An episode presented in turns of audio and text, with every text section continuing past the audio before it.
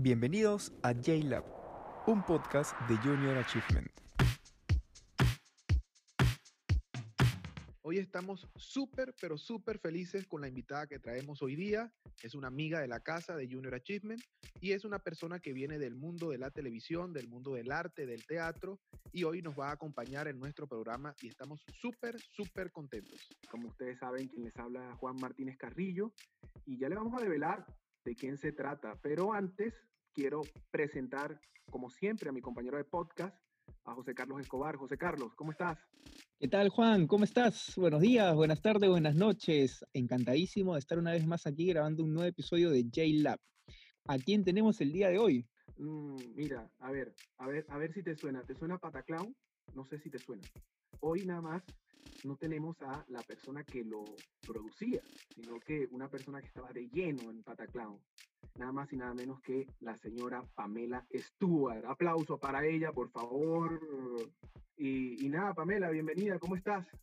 Bien, estoy muy bien, cumpliendo lo que pide el gobierno para el bien común. En efecto, en efecto, aunque pues en el momento en que estamos grabando este podcast, eh, ya por ahí salió la noticia de que a partir del primero de julio se acaba en Lima eh, la cuarentena. Ojalá y Dios nos agarre confesados a todos. Pero quiero comenzar, Pamela, con la primera pregunta. A ver, yo creo que eh, este mundo del teatro, de cierta forma, pues este, atrae a mucha gente. Yo quisiera saber particularmente, ¿a qué edad descubriste tú que te gustaba el mundo artístico, el mundo del teatro? A ver, bueno, de chica he tenido la suerte de que mi mamá nos llevaba al teatro, a la sinfónica, a la filarmónica, de, a ver ballet y tenía una tía que además conocía muchos artistas, entonces tuve la oportunidad eh, varias veces de ir al teatro y después entrar tras bambalinas. Me imagino que un poco desde ahí había como una curiosidad, un interés, ¿no? Y cuando ya estaba en la universidad, estaba en los últimos ciclos para acabar la carrera, eh, uno de mis profesores nos invitó a participar de un ensayo de una obra de teatro, Las Criadas de Jean Genet, que la dirigía Rocío Tobar, que acababa de llegar de estudiar un doctorado en artes escénicas en la Universidad de Sao Paulo. Entonces, estuvimos en este ensayo, las criadas eran Rebeca Arraez, Irene Izaguirre y la madame era Mónica Domínguez. Y la verdad que quedamos fascinadas después del ensayo. Y creo que fue como una conexión como muy inmediata. Nos invitaron a ese ensayo y de ahí nos pidieron quedarnos ayudándolas. Y esto te estoy hablando que fue en el año 98, que en el Perú, digamos, el teatro ha fluido, o sea, desde esa época ahora, el teatro era otra cosa, ¿no? Uno incluso este, teníamos que salir a buscar público porque no iba mucha gente al teatro, ¿no? Y ese fue mi primer encuentro con una producción teatral y de ahí en más, he estado desde ahí hasta ahora, siempre haciendo teatro y lo combino para poder subsistir o, o vivir dignamente con otros trabajos todos vinculados a la producción. Pamela, ya han pasado 22 años desde el 98 y ¿crees que o consideras en tal caso que siguen siendo escasas las escuelas de arte en el país? En el país, claro.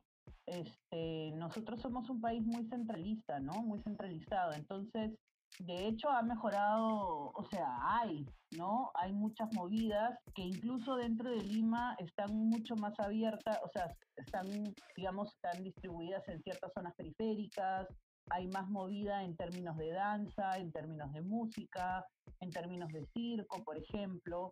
Hay un progreso, sí, pero hay, hay muchísimo camino, creo yo, por recorrer, ¿no? Pero creo que como todo en el Perú, un poco nace no de una mirada estatal o una mirada a futuro o con mirada estadista del valor, si quieres, de la gente de hacer y de vivir de lo que le gusta hacer, ¿no? Entonces, en ese sentido, yo sí creo que hay un avance, ¿no? de muchas personas individuales y comunidades pequeñas o grupos pequeños que tratan de empujar de manera independiente la movida en el Perú. En Lima hay mucho más desarrollo, pero hay muchísimas zonas del Perú donde no hay nada, ¿no? Estamos en el siglo XXI. Justo por eso mencionaba, ¿no? Eh, esta diferencia quizá, utilicé el término en el Perú y no en Lima, por ese mismo motivo, ¿no? Me gustaría igual que menciones un poquito más de cuáles son las expresiones artísticas que has visto eh, más populares o popularizadas en provincia, tal vez. Mira, en provincia lo que pasa es que las expresiones culturales son muy diversas. Tú puedes encontrar ferias, festivales, encuentros que son una combinación de espectáculo con ceremonia al aire libre, ¿no? O rituales, música, no mucha danza, danza contemporánea, ballet, muchísimo menos. Y teatro, la verdad, muy poco. El circo es una movida interesante en términos de provincia, ¿no? Porque está muy vinculado a la familia y como tienen este carácter gitano, eh, es itinerante, ¿no? Entonces hay una tradición de consumo de circo, por ejemplo, ¿no? No en julio necesariamente, pero sí a lo largo de la segunda mitad del año, ¿no? También nombraste algo eh, que justamente por ahí quiero llevar la siguiente pregunta. Dijiste que, bueno, hacías teatro porque, bueno, porque lo, te gustaba y vivías de, de cierta forma de eso en combinación con otras cosas. Y, sabemos que mucha gente también lo hace como un medio de, de, subsistir porque trabaja en lo que, en lo que le gusta hacer, que es el arte, el entretenimiento. Pero a raíz del COVID-19 y la situación que ha pasado en el mundo, pues cada uno de los negocios se ha visto afectado, no hay uno que se salve, pero el mundo del espectáculo ha sufrido mucho ¿no? y va a seguir sufriendo, porque capaz si te pueden abrir un comercio, un centro comercial, pero un teatro no, porque no puedes aglomerar gente, porque no puedes abrir un cine, porque las personas no pueden estar tan juntas. Entonces, a ver, hay que reinventarse, pero ¿cómo lograr eso? En la historia de la humanidad, las manifestaciones artísticas existen, mira, desde las pinturas rupestres, ¿no? Y, y las danzas ceremoniales, los rituales religiosos, este, en los vikingos, en los griegos, en los romanos, en todos. Entonces, han sobrevivido guerras mundiales y no es que se pierda la esencia, me parece a mí, de las artes escénicas, sino como todo en la vida se transforma y muta. Entonces, esto de reinventarse no lo entiendo muy bien en todo caso en mi, en mi espectro, porque digamos que no pueda hacer teatro este año como normalmente lo he venido haciendo, no significa que no lo vaya a hacer en tiempos futuros, ¿no? Y esa reinvención como tal entonces no existe, es simplemente es una pausa o una manera de presentar entretenimiento de otra manera provisionalmente, pero el teatro va a volver y las expresiones artísticas que están vinculadas a lo que sucede en vivo, por supuesto que va a volver mucho más rápido de lo que la gente piensa, porque, digamos, tú mencionas que este, se pueden abrir los centros comerciales, pero no los cines, ya, pero ¿y el teatro de calle? El teatro de calle, por ejemplo, es una expresión y una manifestación cultural y artística que en países como Europa es como, ves cosas de lujo, ¿no? Y es parte de el consumo cultural y el motivo por el cual la gente viaja en esas fechas. Hay otros países, no sé si ustedes han llegado a ver a raíz de lo del Black Lives Matter, Dave Chappelle, que es un comediante, hizo un espectáculo, obviamente denunciando el hecho, pero desde un stand-up al aire libre en el jardín de su casa. Son evidentemente realidades diferentes a los artistas en el Perú. Entonces, el mundo del arte en general es una pasión.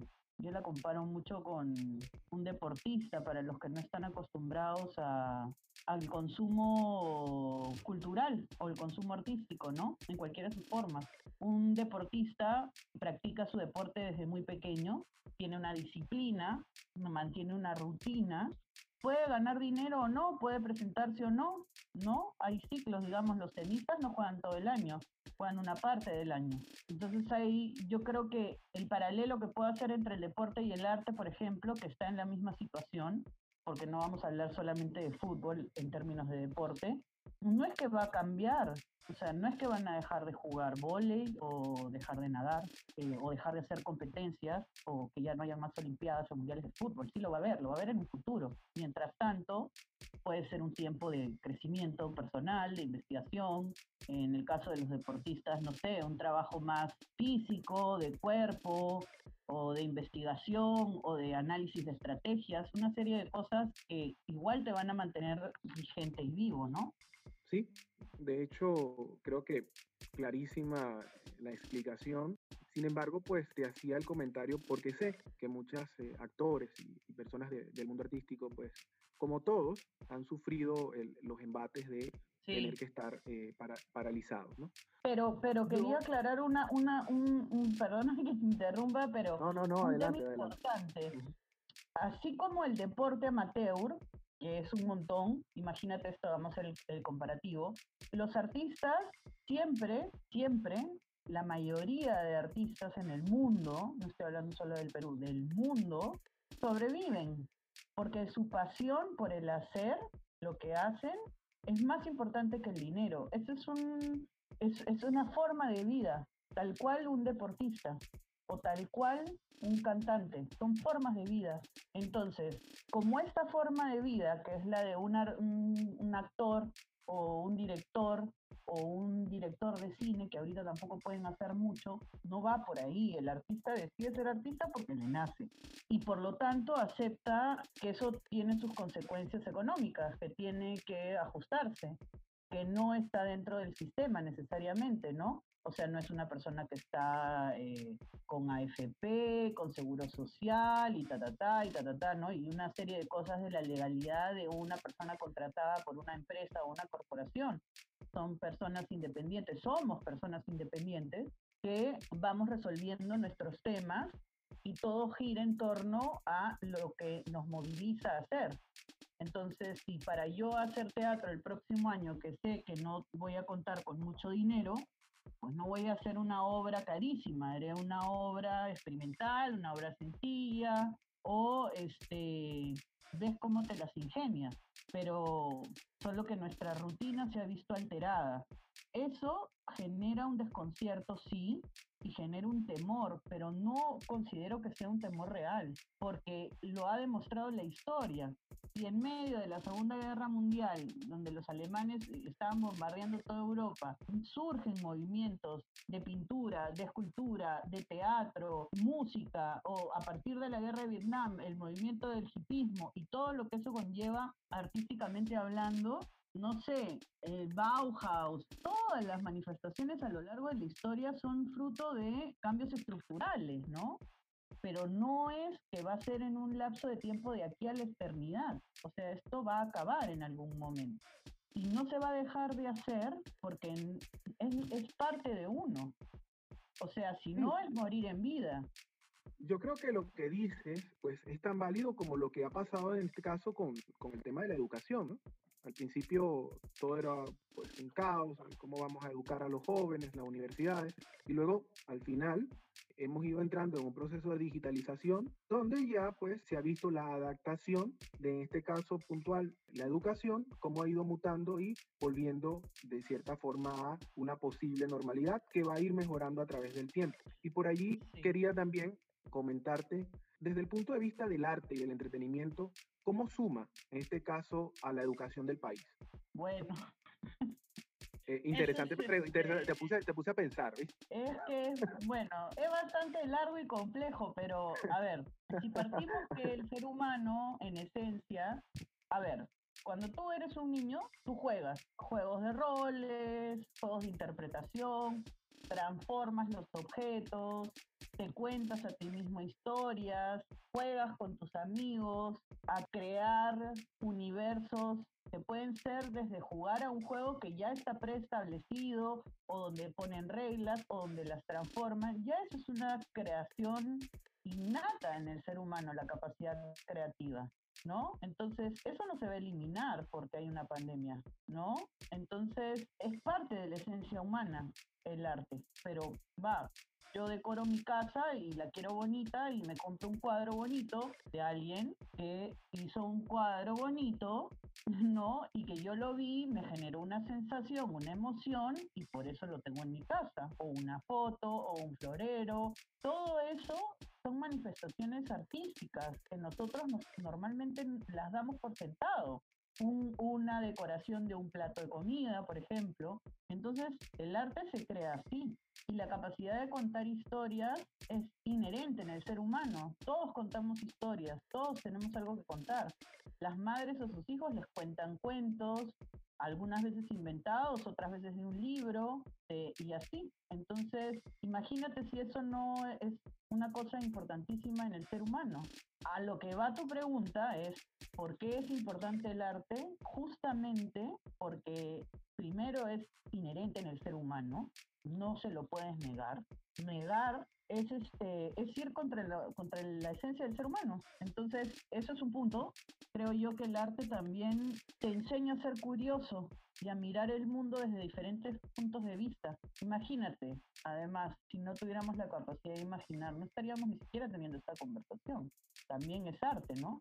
Digamos. Entonces, para mí es eso, como también desde el hecho de conocer mundos que si no fuera por el teatro, la tele, el cine, ¿no? Todo esto te, te nutre para que tú entiendas al otro. No sé si me explico. Justo mientras estabas conversando, se me ocurrió una analogía, ¿no? Así como el arte es inherente al ser humano, quizá podríamos decir también que el artista es inherente a la sociedad, de alguna manera, ¿no? Con ello también pues Sí. has mencionado Tal cual. eh, sí, sí, sí, yo diría también podríamos ir por ese camino, ¿no? Y así como has mencionado, por ejemplo, que pues en base a grandes sucesos han nacido también grandes movimientos como el Bauhaus, el hipismo, de repente, ¿no? Por ahí me gustaría que comentes quizá cuál es el rol del artista durante estos tiempos.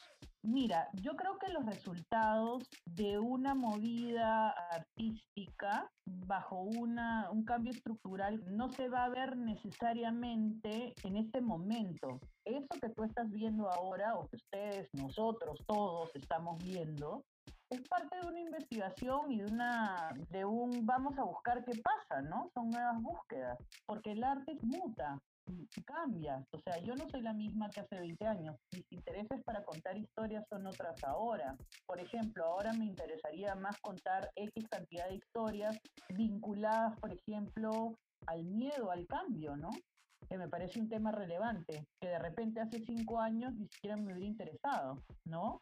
creo que lo que vamos a ver como resultado de este proceso de investigación, de estos este, experimentos que está haciendo mucha gente, se puede consolidar en un tiempo, ¿no? Que no necesariamente cancela la anterior. En alguna conversación eh, que tuve, decían, ay, pero es que ya el teatro nunca va a ser igual, ¿no? Y yo decía, pero no. Cuando el cine se pasa a la televisión es un ejemplo concreto. Durante años había habido una hegemonía del cine. El cine lo era todo. Llega la televisión y la gente pensaba que el cine moría. Incluso teniendo Netflix, que es una plataforma que en teoría podría desplazar a la televisión convencional, no la ha desplazado. Son otras formas de comunicar, otras formas de contar historias, ¿no? Pero no anulan a la otra. Y en todo ese proceso, ninguna manifestación de artes escénicas, danza, música, lo que fuera que tú veas sobre un escenario o que esté en vivo, ha dejado de existir. Entonces, no es que una cosa anule a la otra, se abren más posibilidades. Excelente, excelente esta conversación, pero como siempre decimos, hay una parte amarga de, de, este podcast, que es cuando se está acabando y estamos llegando a ese momento. Pero antes de eso, quisiera eh, contarles que nosotros eh, desde Junior eh, conocemos a, a, Pamela porque estuvimos trabajando un proyecto para uno de nuestros programas que lastimosamente se vio afectado justamente por el COVID. Sin embargo, eh, pudimos en esos tiempos tratar mucho con Pamela. Nos pareció una persona súper humilde, una persona con un sentido del humor demasiado alto. Todos conocemos a, no nada más a Pamela, sino también a su perro, eh, por lo menos en Junior. Hacia Chicha. Este, exactamente, a Chicha. Y nada, Pamela, estamos de verdad que muy, muy contentos y agradecidos de que hayas aceptado pues esta invitación, esta conversa, que seguramente nos hemos quedado cortos. Ah, pero... sí, cortísimo, ah, cortísimo, yo pensé. pero lo que pasa es que siempre hay mucho para hablar. A mí, mira, la verdad que yo encantada las veces que ustedes quieran conversar, yo feliz. Es que normalmente siempre estás feliz. Cada vez que pude trabajar contigo siempre te vi muy feliz. y esta no es la excepción.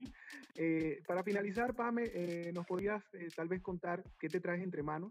Por ahí pues nos adelantaste que, que tal vez quisieras escribir algunas cosas con respecto a lo que justamente está pasando. Pero nada, cuéntanos un poco. Mira, Bueno, en términos concretos, a mí el, el, el, digamos, el primer mes de la pandemia estaba mucho como en ayudar a los compañeros, eh, viendo colectas y cosas así, como, porque evidentemente hay una situación concreta como que la gente tenga que comer y qué sé yo, y dar una mano a las personas que lo necesitan, ¿no? Primero de tu entorno inmediato, pues no se puede solucionar el problema de todo. Y luego, un poco también como contemplando, ¿no? Un poco en qué están los demás, en qué estoy yo y qué me provoca. Y lo que estoy por lanzar próximamente es, tengo varias obras familiares que vamos a poner en plataformas pagas para que la gente las pueda ver en su casa. Eh, no es lo ideal, pero me parece que es una buena oportunidad para que el que la vio la pueda volver a ver, el que no la vio la vea. Y eso además, no sé, te junta con la gente, te reencuentras, te acuerdas de anécdotas, de alguna cosa que pasó. Y creo que más allá del, de la plata que se pueda recaudar, que en realidad es un pozo para justamente ayudar y generar mayor ayuda a los que ahorita no, no cuentan con su trabajo fijo o con el trabajo estable que tenían en el medio, este, puedan ayudarse un poco. Entonces creo que eso también te da como una vigencia. Creo que interesa volver, porque voy y vuelvo de como de ondas, y es como más volver a, a qué contenidos familiares puedo inventar.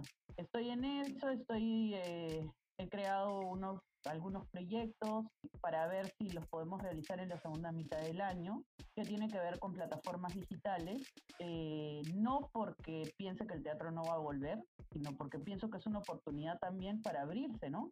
A explorar otras cosas. Y en eso ando. Vamos a ver qué, cuáles se concretan. Las que sí son concretas son cuatro obras de niños que las vamos a poner este, en estas plataformas. Y luego de eso, investigando, viendo este, qué cosas se pueden hacer de bajo presupuesto que tengan buena calidad y que estén dirigidas a niños y que además permita que cosas como los títeres vuelvan a tener la importancia que no tenían antes, ¿no? Por ejemplo, y se pueden disfrutar muy bien desde casa. Pamela, muchísimas gracias por el tiempo que nos has brindado. De aquí creo que nos has dado, de hecho, muchísimas ideas. ¿Qué, te, qué dices, Juan? Sacamos la trilogía de J-Lab o el thriller de J-Lab y lo hacemos junto con, con Pame también. Sí, sí, sí, no, bueno, pero ese proyecto del que les comentaba, eso quedó ahí sobre la mesa, ojo, eh, y, y vamos a comprometerla aquí, ese proyecto va, porque eso iba a ser. Ah, ese proyecto es muy bonito. Más bien aprovecho porque sé que o sea, ustedes se mueven mucho con el fomento al emprendimiento de los, de los jóvenes, de los chicos. Y es que todo es un emprendimiento en la vida, ¿no? Cualquier decisión que tú tomes, desde individual hasta grupal, que implica una empresa, ¿no? Lo bueno que a ti, a ti no es muy difícil hacerte reír, así que este, me imagino que sí realmente debes estar gozando un mundo con, con el joven argentino que comenta. Nos vamos. Así es, nos vamos. Y justo lo que conversábamos también hace un rato, ¿no, no Pamela? Eh, la- el rol del artista hoy en día, ¿no? En estas temporadas, que es muy vital y muy importante también. Y bueno, Pamela, que sepas igual que desde Junior Achievement, pues cuentas con un gran aliado, con un gran brazo derecho para poder llevar a cabo cualquier emprendimiento, cualquier actividad de manera conjunta. Nosotros encantadísimos de seguir trabajando contigo. Nos vemos por una próxima ocasión, Pamela. Muchísimas gracias. Sí, buenísimo. Te queremos mucho, Pamela, desde Junior. Muchas gracias. Saludos a todos y cuídense, ¿ah? Hasta Un luego. beso. Chao. Chao, chao. Chao. Esto fue J-Lab, un podcast de Junior Achievement.